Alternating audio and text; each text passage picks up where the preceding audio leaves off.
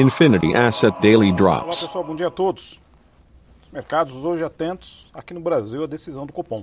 Primeiro dia da reunião, amanhã deve vir o resultado. Perspectiva de elevação de 0,75%, 75 basis points.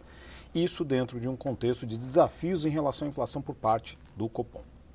Esse cenário agora mostra que nós tivemos no passado um movimento muito interessante. O Brasil teve um recorde de balança comercial, dado uma elevação bastante consistente das exportações, mas uma queda também das importações que trouxe um saldo de acima de 10 bilhões de reais somente no mês. Isso demonstra, na verdade, não só uma perspectiva de retomada da atividade econômica em nível global, o grande comprador do Brasil foi a China e boa parte foi de commodities, mas também demonstra que o fluxo de capital des, dessas exportações não necessariamente ainda aportou no Brasil. Ou seja, uma parcela significativa do capital que entrou no Brasil foi de capital estrangeiro, do investidor estrangeiro. E, em partes, isso aconteceu por conta da decisão anterior do Copom de elevação de 75 basis points de juros, ao mesmo tempo contratando mais 75, que vamos chegar amanhã a 3,5% ao ano.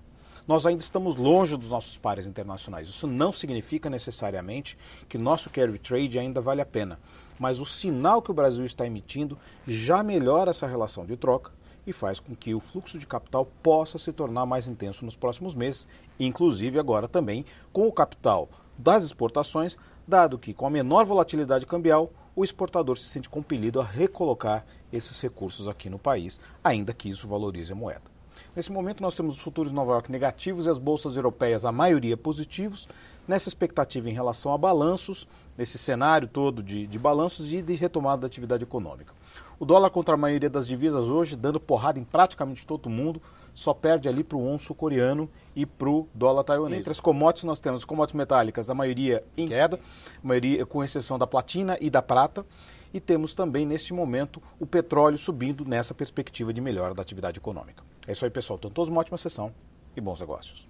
Infinity Asset Daily Drops.